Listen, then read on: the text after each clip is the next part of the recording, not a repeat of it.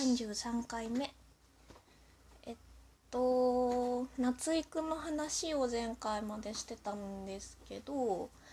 同人活動あの小説とかをね書いてた作品の話に戻るともうあの黒バスの後はそんなにずっとねあのハマってなくって書くほどっていうのはアニメとかは見てたんですけどあと漫画とかね読んだりはしてたんですけどよいしょ。えっとねスマホゲームそれはあの古川さんが出てるっていうのでやり始めたんですけれども「ドリーミング」っていうスマホのあのゲームがありましてえっと東雲学園っていうね高校生たちの話でなんかね特進生だったかな？その結構その政治家だったりとかあのお金持ちのね総理大臣の息子とかがキャラにいるんですけどなんかまあそういう次の日本を担うみたいなあの期待されてるね子たちが集まるクラスがあるなんか学園内であのまあ学生たちのなんだろうな関係とかを描く話だったんですけどというか今第2部まであって第3部がえっとね更新アプリの更新はもうなくなってしまっていて第3部はなんかねあの声とかはなくて配信だけでされるっていう風になってるんですけど私はその第1部の、まあ、主人公だった主人公というかメインでねその子視点で、えっと、進む話だった時に結構それをね全部読んでから結構ハマっていてあの望月優馬くんが優馬くんってキャラ、えっと、CV 島崎信長さんとあとね柳先輩柳先輩ってあそうだ花房柳かな。柳先輩っていうあの CV 古川誠さんのキャラで柳先輩鮮明優幕受け柳優でちょっとあのズブズブと入ってましたね。なんかねすごいまあ王道な感じかもしれない。優馬くんはあのーえー、どこだっけ？鹿児島？なんか九州の方から東京の方に出てきたあの田舎者というかねあの たまに方言が出るのが可愛いんですけどであのお母さんがいなくってお母さんが書いていた、えっと、漫画をゴーストライターとして続けて書いている。子ででおばあちゃんと妹がいてなんかその何でしょうね結構苦労人というか家の家が貧乏だからその稼がないといけないしなんかだけど心は本当に綺麗ないい子というか いろいろそのまあお母さんがね亡くなって苦労してるみたいな感じの子ででその柳先輩はえ柳先輩も妹がいるのかな？で両親いるのかな？なんか親との関係は希薄で柳先輩のお家はなんか結構お金持ちの花房牧場とかやってるのかな？なんか事業をやってる人でで柳先輩の方はものすごいねあのなんだろう女ったらしというかあの女性ファンが多い。しなんだっけなんか、ね、スイーティーとか呼んだりとか女の子たちの中で彼女なのかな複数彼女。なんかね月曜日から金曜あれ？日曜までいるのかな？そうなんか過ごす女性が違うんですよね。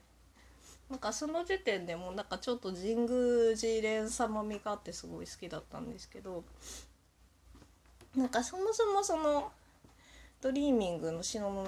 学園のみんなは何を目的にしてるかっていうとあの先生がねあのシステム開発が得意な先生なのかな CV 小安の先生がいるんですけど小安さんの先生がいるんですけど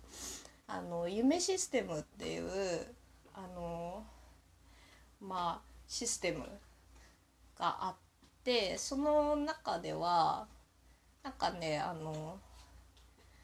夢をその人が見る夢の世界に入れてそこでなんか夢ライブっていうライブをすることであの学園内でフォロワーファンですねフォロワーを獲得してなんかフォロワー数だったりあと他のフォロワー数を増やそうとみんなしてるんですよあの夢ライブをすることによって。でそれがあのなんかね1年に1回その首席候補生っていうのになったらなんか将来を確約されるみたいな有名大学とかに推薦をもらえるしなんか将来を確約されるっていうのでみんなその首席になりたいっていうのであの首席候補生かたちが争ってるっていうまあ競い合ってるみたいな感じなんですよね。ドリーミングは。そう。でまあ多分ゆうまくんはやっぱお金のためなのかな？で何でも値上がりを考えてくれとかそれ系だったのかな。そうまあなんか柳先輩も結局すごいそう首席になりたいっていうのはあるんですよね。でゆうまくんすごい芋っぽかったんですけど眼鏡とかをしてて。それをなんかこうななんでしょう。柳先輩がプロデュースというかね変えてくれたりとかもしてたんですけどその柳先輩はちょっとそのユーマにいろいろ教えてくれたり優しくしてくれるのはちょっと打算というかねあの計算があったっていう話ですね。それがなぜかっていうのはまあでも結局、まあ、言えないけどそのネタバレになっちゃうからなんか妹さんのためっていうのはあるんですよね。だからなんか柳先輩とゆうまくんはなんか重なる部分もあるし妹さんが大事っていう重なる部分もあるしすごい純情